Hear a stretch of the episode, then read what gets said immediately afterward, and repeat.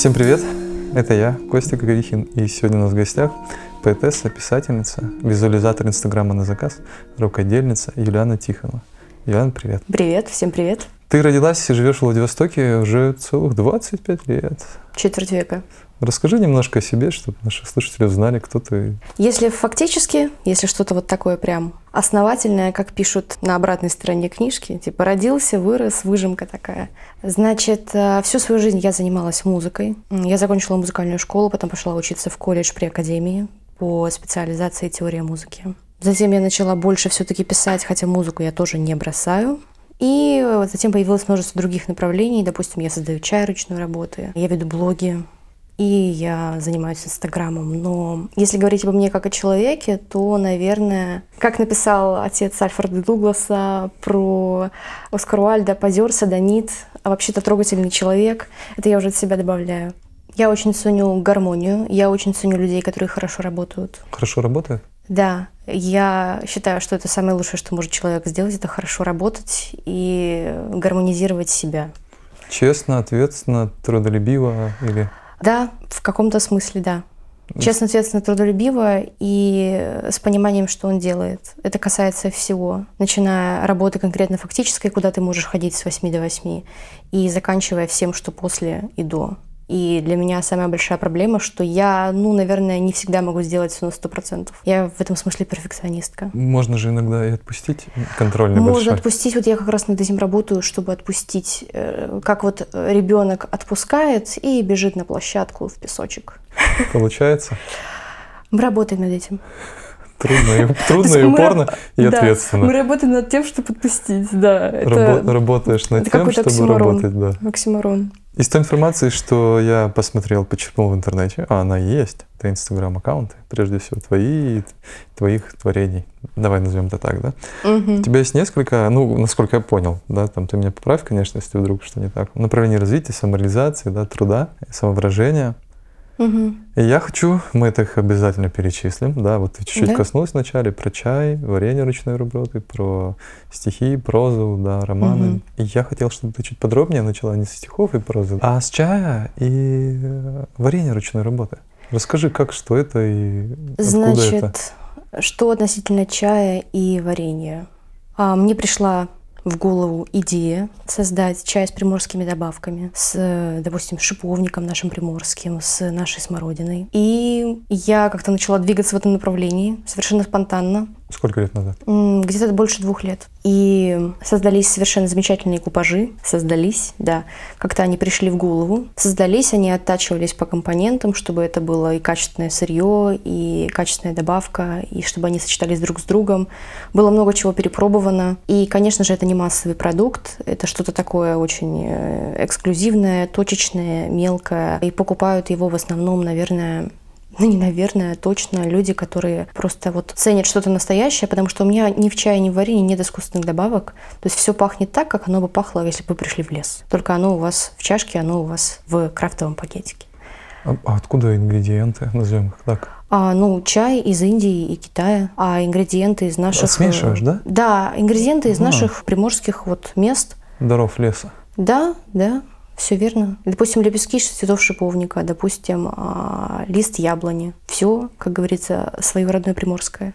Что касаемо варенья, то это также наши приморские ингредиенты, допустим, шиповник или наши абрикосы какие-то. А также у меня было варенье из клевера и из дуванчика. Собственно, что-то из этого до сих пор осталось, потому что что-то еще не успели из купить. клевера. Да, из одуванчика. Одуванчик горький. Клевера не ел. Одуванчик не горький, одуванчик очень сладкий, у него очень сладкая желтая вот эта вот головка. И когда это все вываривается, когда это все соединяется с сахаром, с лимоном, это уже такой медовый аромат. Вообще практически все цветочные варенья, они именно отдают медом. И по консистенции они очень сильно напоминают мед, так же, как и по цвету. Почему мы это делаем, почему я это делаю? Ну, хочется. Мне кажется, что это нужно. Немного о романах.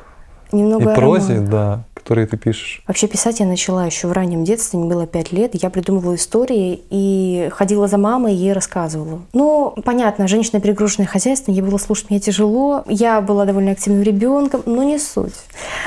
Суть в том, что в 10 лет я начала уже писать стихи. То есть первая почему-то была проза. Хотя говорят всегда, что все начинают со стихов, но я начала именно с прозы. Затем лет 17 я такая думаю, это нельзя так оставлять. Точнее, я не думала, это просто вот как-то пошло-поехало. И вот последние лет, наверное, шесть я уже занимаюсь э, прозой и поэзией совершенно осознанно. То есть это не та ситуация, когда тебя мотает. То есть ты совершенно осознаешь, что ты в этом находишься, и это твое. По поводу романов. Значит, у меня сейчас готовятся, варятся и пекутся два романа.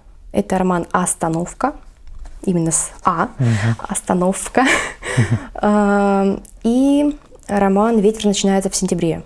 Значит, что касаемо остановки, я даже не знаю, как это правильно описать. Я думаю, что это, скорее всего, реализм.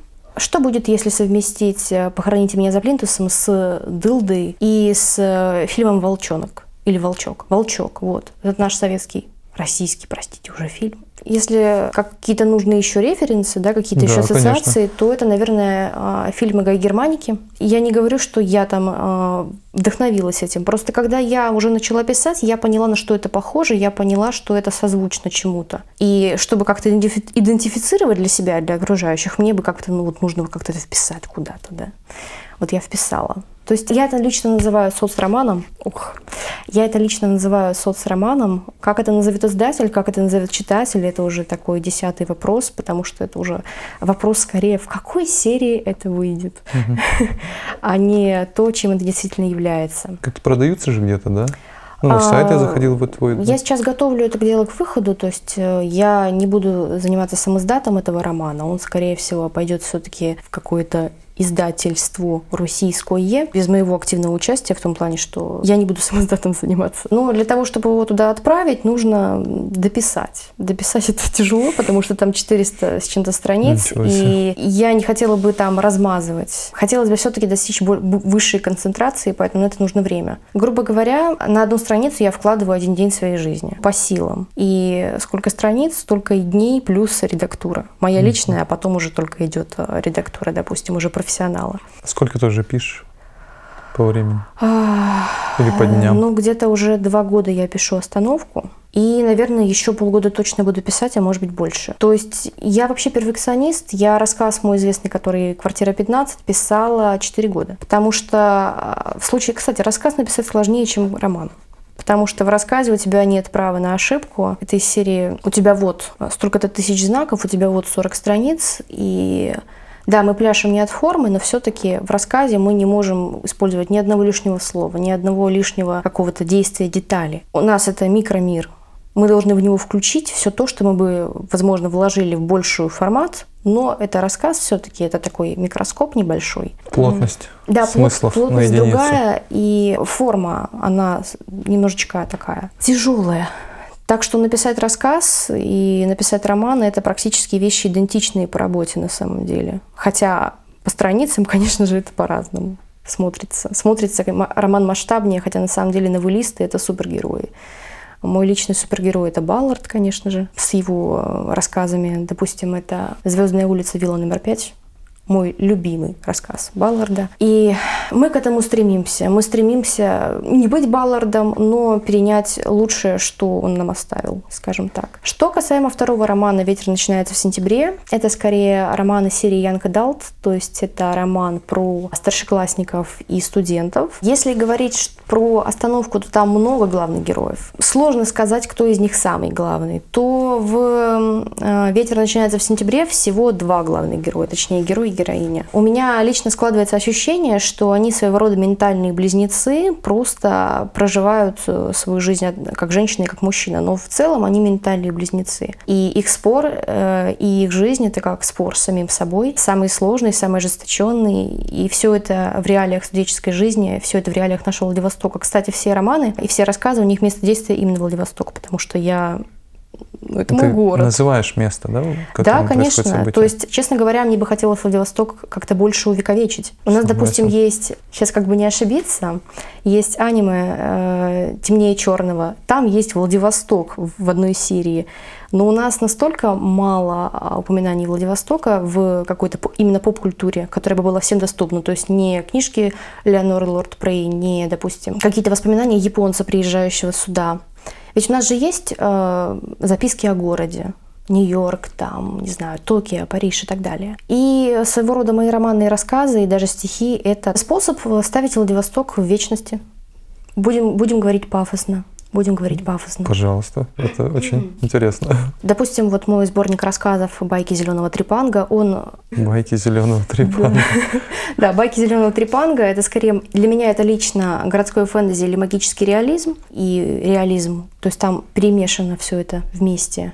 Тоже о Владивостоке, о владивостокских реалиях, о людях, которые здесь живут и о том, как ты вечером, выйдя, тебе привидится такое, что тебе будет об этом страшно рассказывать, о том, в какую секту ты можешь попасть, о том, в каком дворе ты живешь, и о том, как ты можешь выйти к морю и больше не вернуться из моря. Ну вот, то есть э, я сейчас вот крайности какие-то описываю, но на самом деле я думаю, что сборник выйдет очень тяжелым, он тоже готовится, и я настоятельно не рекомендую его читать впечатлительным лицам или беременным, беременным или людям с депрессией или что-то еще в таком формате. То есть людям, которым будет тяжело воспринять э, какие-то крайности он вообще будет 18 плюс, и я даже не знаю, кто это будет читать.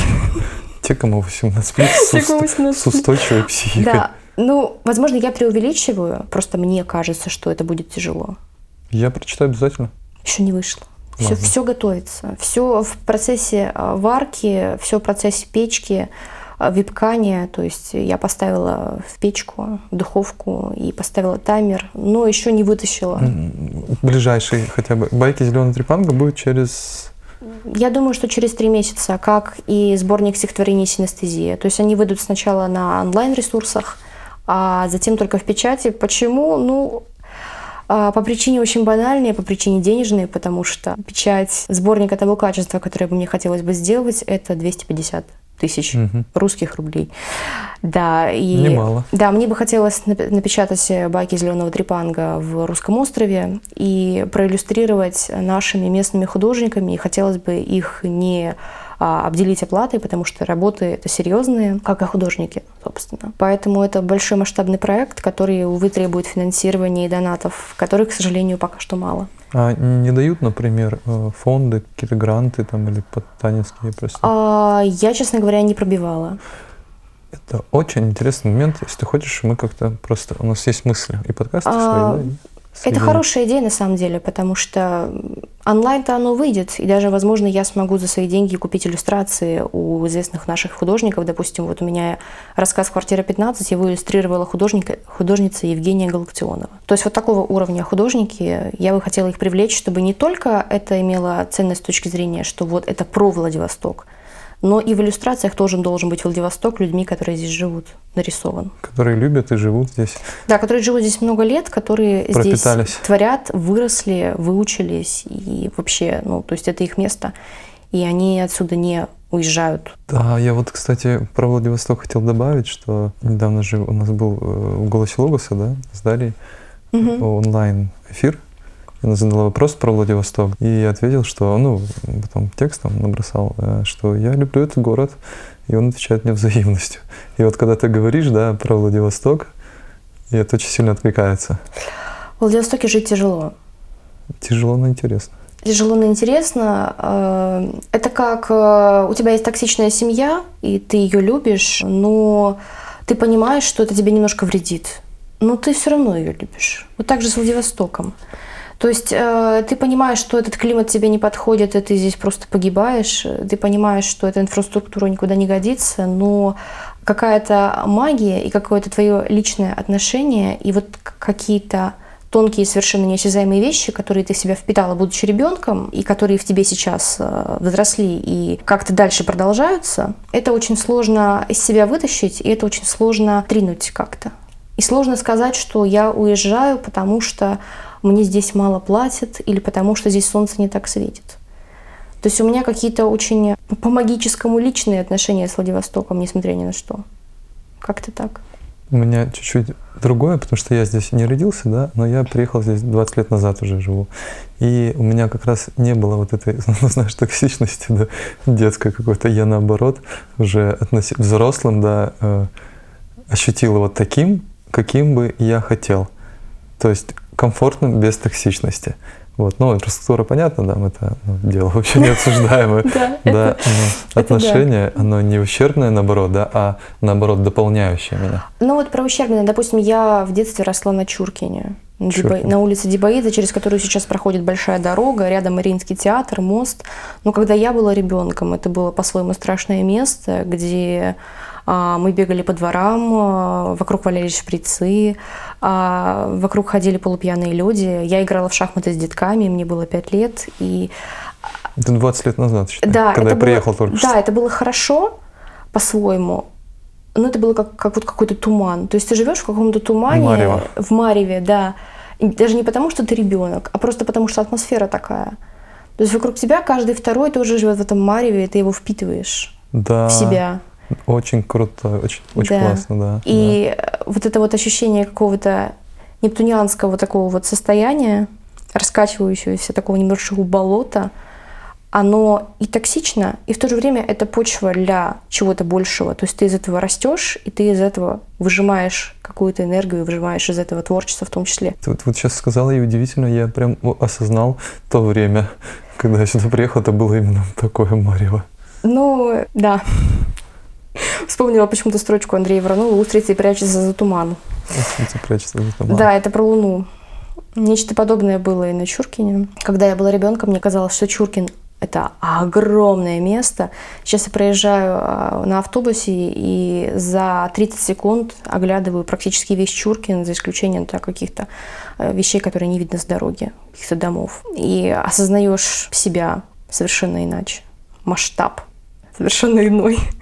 Масштаб изменился. Да, так что вот, что говорить про Владивосток, то от него сложно отказаться, в нем немножечко тяжело находиться. Это если так вот тезисно прям вынести. Мы вынесем это прям в описание. Ну, я вообще не думаю, что это какой-то афоризм. Мне кажется, у меня бывает лучше выражение фразы. Как-то ну, для сегодня, начала, для сегодня начала. какой-то не фонтан, честно все говоря. Хорошо, все хорошо. Для начала, а потом можно же это да. все развить. Переходим ко второй части. Владивосток. Здесь никто не ждет и некуда возвращаться. Чай с калиной не пить и покрепче, что вряд ли нальют.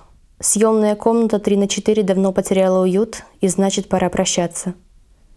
Галькой сыпешь в меня, дождем, ветром, градом, стоном моря врываешься в сны, оно бы и ладно. Но ты слишком рано смываешь мои следы. Телефон не гудит уж вторую неделю. Старый пес на трех лапах сбежал в другой двор. Мой сосед незаконно торгует трепангом. Он поэт, семьянин, но не вор. Мои жабры втянуться не успевают. Всюду морось, дожди, тайфун. И темное серое море разливается из берегов, как на планете, у которой было 20 лун. Вечереет и пробки, ребят светофоры, а туман густотой заслоняет прилив. Тетя Галя за стенкой готовит с мидиями плов. Муж скоро придет, время ужинать и выпивать. Только мне и тебе, нам вдвоем делать нечего – Здесь никто не ждет и некуда возвращаться. Чай с калиной не пить и водку, а потом не извиняться, что ночуем без приглашения. Ты стираешь меня. Я стираю в хозяйственном мыле белье от песка. Варю уху, и моя тоска солит и солит ее по капле, растворяясь на рыбе. Не спалось ночью, и вдруг, наконец, родился скитаний моих плод. Я услышала гул, и это был знак. Теперь мой алгоритм — замок, такси, аэропорт. В первом действии тигра колдовывает змея.